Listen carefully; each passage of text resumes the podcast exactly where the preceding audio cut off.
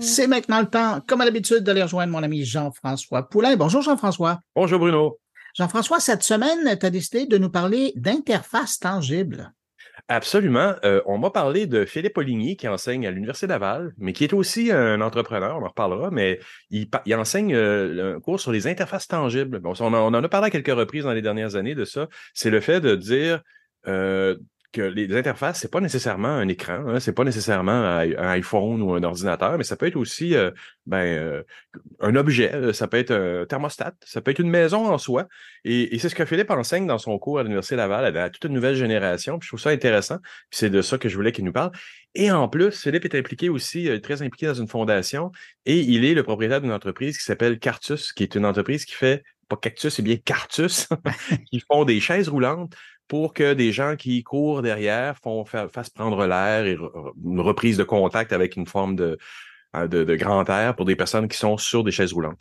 Donc, euh, c'est une belle cause. Les chaises roulantes sont, elles-mêmes des objets de design qui sont super intéressants. Il faut aller voir euh, le site euh, cartus.ca qui, qui montre un peu ça. Il y a même des, des capes de roue, je sais pas comment on dit en français, mais des, des, protecteurs de roues qui sont tout designés, qui sont super beaux.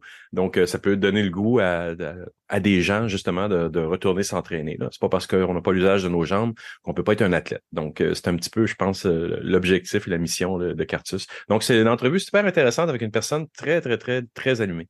Engagée en plus. Donc, euh, on écoute cette entrevue-là sur l'interface tangible avec euh, Philippe Oligny. On écoute ça à l'instant. Merci beaucoup d'être là cette semaine, puis on se retrouve la semaine prochaine. Salut. À la semaine prochaine, Bruno. Bye. Philippe, je te pose la question. C'est quoi une interface tangible? Jean-François, c'est une bonne question. Euh, c'est comme une mode qu'il y a eu euh, à partir des années comme 70, 80. puis on peut mêler comme deux concepts qui est les interfaces tangibles qui est vraiment comme la représentation euh, physique de tout ce qui est virtuel. Fait du numérique, de la computation, etc. Puis après ça, il y a comme euh, l'aspect aussi euh, informatique ubiquitaire, qui est comme une vision de l'informatique qui est un peu partout, cachée. puis là, là-dedans, il y a comme des concepts de comme informatique contextuelle, fait qu'un des systèmes informatiques qui peuvent s'adapter selon l'utilisation, le contexte dans lequel ils sont. Fait que ça, c'est les grandes lignes. Euh, concrètement, tu sais, les deux comme euh, gourous, qu'on peut dire, ou les deux pères fondateurs, c'est euh, Ishii, qui est au MIT Media Lab, puis il y a Mark Weiser, qui était plus dans la Silicon Valley. Ils ont comme défini un peu les, les, concepts de base, puis après ça, ben, il y a beaucoup de chercheurs qui ont commencé à bâtir là-dessus. Fait que quand même une documentation, une littérature intéressante à ce niveau-là. par contre, ce que, ce que moi je remarque, puis ce que beaucoup remarquent, c'est que euh, au-delà de la littérature scientifique puis du développement technologique, euh, concrètement, il y a le, développement de produits ou le, comme euh, la, mettons la, l'aspect qui s'est rendu mettons au marché, c'est pas vraiment fait.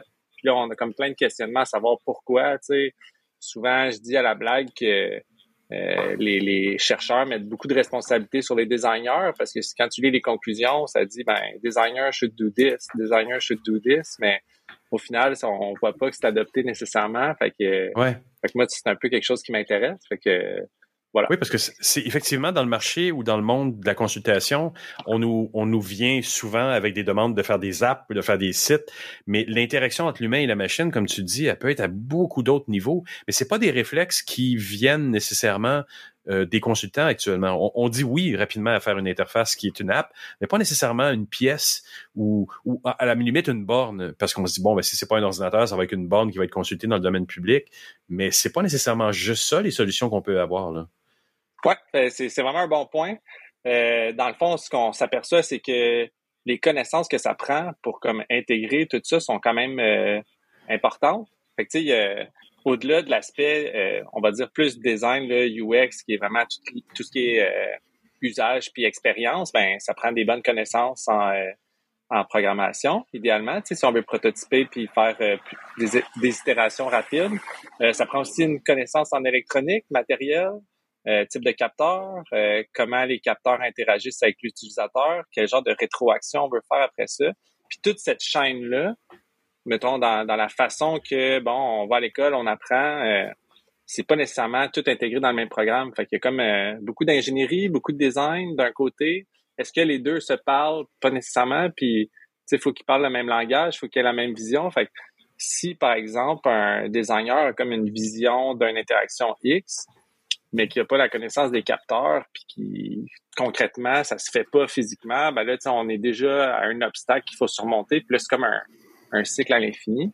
Tantôt, je parlais des interfaces tangibles. Ce que j'ai comme euh, omis de dire, c'est que oui, il y a l'informatique ubiquitaire, mais les, les interfaces tangibles, le, concept de base, c'est que euh, les chercheurs trouvaient que nos interactions avec euh, les objets numériques sont très limitatives des émotions puis des, des capacités sensorielles de l'être humain. dans le fond, ce qu'ils voulaient développer, c'est de dire, OK, l'être humain, on a comme une dextérité, on a des émotions, on a les différents sens, le toucher, la vue. Puis on, ils trouvaient que c'était limitatif de juste interagir avec euh, clavier, souris, euh, des écrans en 2D, dans pas des écrans, mais des fenêtres, en, une succession de fenêtres en 2D dans un écran, alors qu'on a cette capacité-là qui est vraiment plus grande d'interagir avec notre environnement. Et plus naturel. Euh, oui, absolument. Puis tu sais, il y a comme plein de nuances à ça, puis je sais qu'on ne pourra pas aller trop en profondeur, mais je dire rapidement, ils ont, ils ont comme développé au, fil des années comme trois visions, qui est comme une vision centrée sur les données. Fait que c'est tout ce qui est représentation concrète de données abstraites. Euh, bon exemple que je donne tout le temps, c'est par exemple la montre intelligente qui nous donne notre battement cardiaque. sais, avant ça, bon, on prenait notre pouls, on disait, bon, sur 15 mm. secondes, j'ai à peu près un bout de pouls de 160. Mais là, maintenant, on a comme une, une, euh, une représentation concrète, directe sur notre poignet. On peut savoir notre pace, notre vitesse. Ça a amélioré beaucoup nos entraînements, nos, nos, nos capacités physiques. Ça, ça, et, elle joue sur les data, comme tu dis, elle, nous compare à d'autres utilisateurs aussi. elle est capable de dire que, ou, avec ton âge aussi, elle est capable de dire tu as un rythme cardiaque qui est trop élevé pour ton âge en ce moment après cette activité-là. Là. Exact. Puis ça, ça supporte même que, dans le fond, l'être humain, au niveau du bien-être, de développer des nouvelles compétences ou de s'améliorer, ben, c'est vraiment positif. Fait que on pourrait même aller comme toucher à ça. Puis après ça, il y a une vision centrée sur l'espace. Euh, souvent, l'exemple que je donne, c'est un peu ce que Moment Factory font, des choses comme ça. c'est comme euh, on est dans un espace, il y a des choses qui interagissent, ça nous fait comme euh, comme réagir. Oui. puis l'autre, c'est la vision centrée sur tout ce qui est proprioception. Euh, fait que développer des, des nouvelles capacités. Tu sais, je parlais de limitation de clavier souris. Ben, tu sais, par exemple avec les, les systèmes de, de, réalité virtuelle. Tu sais, maintenant on a des manettes, on bouge dans l'espace. C'est euh, c'est comme une dimension qui est supplémentaire.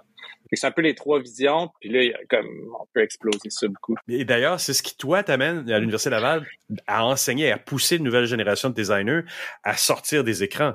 Qu'est-ce que, comment tu le conçois? Comment, comment tu arrives à faire ça? Dans le fond, euh, à l'Université Laval, c'est un programme de design de produits. Fait que c'est comme un design industriel, mais adapté aussi à une vision plus entrepreneuriale, euh, qui est comme une vision assez traditionnelle du design industriel.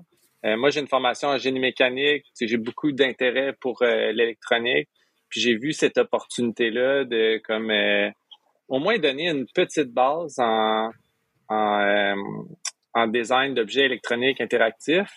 Euh, puis l'analogie que je donne souvent, souvent c'est que je présente une porte aux étudiants, puis je vais être honnête, la majorité, cette porte-là, les intéresse pas. C'est un projet comme un autre, puis ils retoucheront pas. Mais pour les deux, trois euh, étudiants que ça l'a particulièrement intéressé, ben rapidement, ils ont comme une petite base de programmation, une petite base électronique. Là, c'est de plus en plus facile de faire des prototypes en électronique. Puis après ça, je me dis, ben, s'ils veulent comme plonger là-dedans, ben, ils ont déjà comme une base de langage, puis comme c'est moins épeurant. C'est sûr que, la première fois que tu fais ça, c'est comme tout est nouveau, puis c'est quand même difficile. Mais une fois que tu l'as fait une fois, ben là, tu as des points de repère, puis c'est plus facile après ça de progresser euh, là-dedans. Et quand ils sont dans le milieu professionnel, c'est peut-être aussi des choses qui vont à un moment donné leur dire ben j'ai peut-être pas besoin de faire une app, je peux peut-être aller vers une interaction entre l'humain et la machine qui serait dans l'environnement, dans le magasin, euh, dans l'ascenseur, peu importe, mais ça rouvre ces portes-là dans leur tête aussi là. Ouais, c'est mon c'est mon rêve que euh, si quelqu'un, si un de mes anciens étudiants me rapportait cette expérience-là, je serais vraiment content. Euh, puis là, en hors micro, on en parlait un peu, mais tu sais, euh, au-delà de réfléchir à une interaction, il y a souvent une limitation sur quel type de capteur on peut choisir, quel type d'interaction ça, ça, ça, permet de faire, euh, les vitesses de calcul. Souvent, euh, on veut comme souvent comme des, des comme des, schémas de pensée similaires. C'est comme ok, on veut la position de quelqu'un dans l'espace. Mais si on veut le faire à bas coût, portable, euh, distribuable, c'est très difficile. On peut le faire avec une Kinect, mais déjà là, le niveau de connaissance est plus élevé. Puis là, ben là, ça force les étudiants à itérer, à dire ah, OK, ben qu'est-ce que je peux faire à bas coût? Quel type de capteur? je prends-tu un accéléromètre, juste un bouton? Hmm. Je prends-tu un laser qui mesure une distance? Oui, OK, mais ça, c'est juste unidirectionnel, je l'aurais pas en 2D. Fait que là, c'est comme ça. Ça force à avoir comme plein de, de, de stratégies. Puis là, une fois que ça c'est fait, la prochaine couche, c'est de le programmer. Puis là, il, il constate que ben c'est plus difficile qu'on pensait, les algorithmes, des boucles d'itération. Mais là, c'est le fun de voir l'interaction puis le, le back and forth qu'on dit en anglais mm-hmm. euh, entre mettons le choix de capteur, la programmation. Ouf, c'est trop difficile. Mon, mon, le processeur il est trop lent parce qu'on a pris un processeur qui est cheap, qui est qui est correct, c'est une approche bien correcte. Euh, puis là, tu sais, de se poser après ça la question, une fois qu'ils ont rendu le projet final, c'est Ah, tu sais, si c'était à recommencer, ben là, il y aurait d'autres stratégies en place. Fait qu'on a comme ouvert un monde de possibles. Puis, euh, tu sais, souvent, moi, ce que je trouve le fun, c'est que moi, j'ai les étudiants à la deuxième année.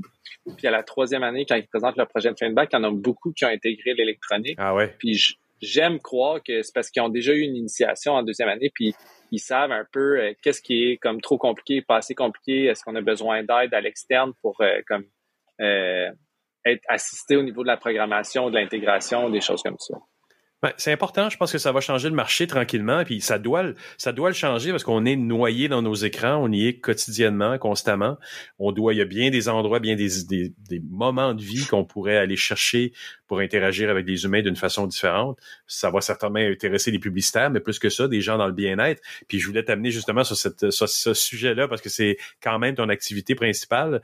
Euh, ta compagnie, Cartus, qu'est-ce que c'est? Puis c'est quoi le, la ligne dorée qui t'a amené à, à, à créer cette, entreprise-là? Et qu'est-ce que ça fait surtout?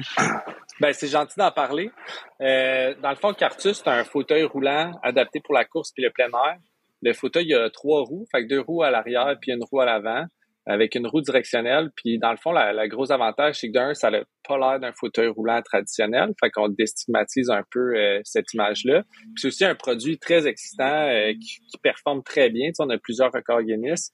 Dans le fond, l'idée, c'est donner accès au plein air aux gens qui en ont pas, euh, qui sont pas capables de d'y avoir accès par eux-mêmes. Puis aussi, c'est de briser l'isolement. C'est le fauteuil, il faut l'utiliser nécessairement à deux. Ça prend quelqu'un qui pousse. Puis dans le fond, l'idée là-dedans, c'est justement de briser l'isolement. Puis à plus grande échelle, c'est de créer une communauté euh, de gens à mobilité réduite qui participent à des activités avec soit des marcheurs, des coureurs. Fait que ça, c'est Cartus. La raison pourquoi j'ai parti ça, moi, c'est super simple. Euh, quand j'ai commencé mon, mon parcours universitaire, j'étudiais en finance, en plein dans la crise financière de 2008-2009. C'est banal, j'écoutais RDI, puis il y avait une, euh, il y avait une, annonce qui disait qu'à cause de la spéculation sur le prix du riz, il y avait comme un milliard de personnes qui ne pourraient pas s'alimenter cette hmm. année-là. Puis moi, ça a comme euh, ouvert, euh, ça allumé une lumière. Puis j'ai dit, ben moi, je ne vais pas contribuer à ce système-là. Fait que j'ai changé en génie mécanique dans l'idée de faire une différence positive dans la société, mais justement, on parle d'interface tangible, mais pas virtuelle. Tu sais, je voulais faire quelque chose de concret. Je trouvais que le génie mécanique, c'était comme une formation qui me permettrait d'aller chercher ces compétences-là. Puis le projet Cartus s'est présenté devant moi.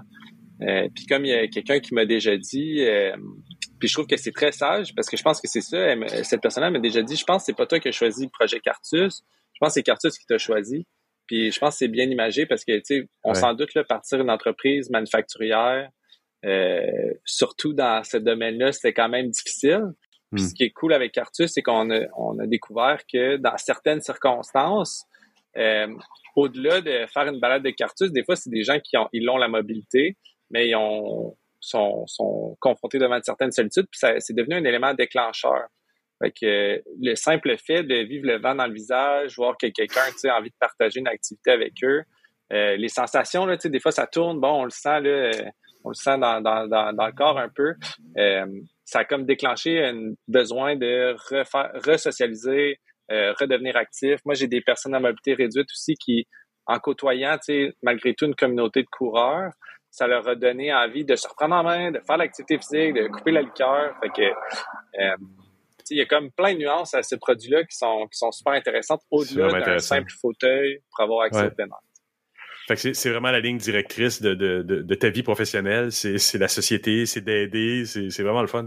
Je demande pas à personne de s'impliquer euh, autant que je le fais. Je pense que c'est pas réaliste. Mais au moins, tu sais, comme on fait toute partie d'une communauté, on est tous des citoyens.